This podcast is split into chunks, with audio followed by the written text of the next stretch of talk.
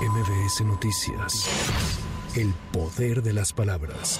Esta mañana el presidente López Obrador aseguró que Ovidio Guzmán no se amparó contra su extradición a Estados Unidos, con quien señaló se tiene un convenio para extraditar a presuntos delincuentes y dijo que es importante que no se dé motivo a quienes utilizan el tema del narcotráfico con propósitos politiqueros en Estados Unidos. Bueno, tenemos un convenio de colaboración para extraditar a presuntos eh, delincuentes hizo el gobierno de Estados Unidos la solicitud al gobierno de México. También es eh, importante que no se dé motivo a quienes eh, utilizan el tema del narcotráfico con propósitos politiqueros en Estados Unidos. Hay dos temas que se utilizan mucho cuando vienen elecciones en Estados Unidos en contra de México, lo del narcotráfico y lo de la migración.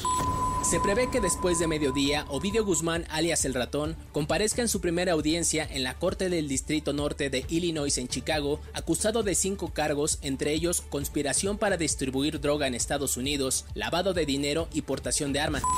Además, el presidente López Obrador reveló que la Fiscalía General de la República ya tiene todas las grabaciones del cártel de los Guerreros Unidos relacionado con la desaparición de los 43 normalistas de Ayotzinapa y adelantó que esta semana se reunirá con los familiares de los normalistas. Ya tenemos todas las grabaciones y están en manos de la Fiscalía que está haciendo la investigación sobre la desaparición de los jóvenes de Ayotzinapa. Incluso con fundamento a esas grabaciones ya se han ordenado eh, detenciones, hay órdenes de aprehensión. Todo esto se va a informar en unos días más. Yo tengo una reunión esta semana con los padres de los jóvenes desaparecidos de Ayotzinapa.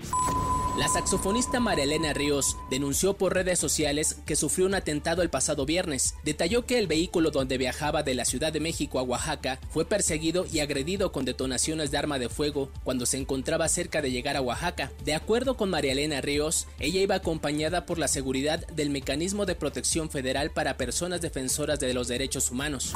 El Servicio de Administración Tributaria, el SAT, reportó que en el primer semestre del año se inscribieron 1.463.858 personas físicas y morales al padrón de registro federal de contribuyentes. El brazo fiscalizador de la Secretaría de Hacienda detalló que del total de nuevos contribuyentes, 1.403.583 son personas físicas, lo que representó un incremento de 135% en comparación al mismo periodo del año pasado. Para MBS Noticias, Giro Montes de Oca. MBS Noticias. El poder de las palabras.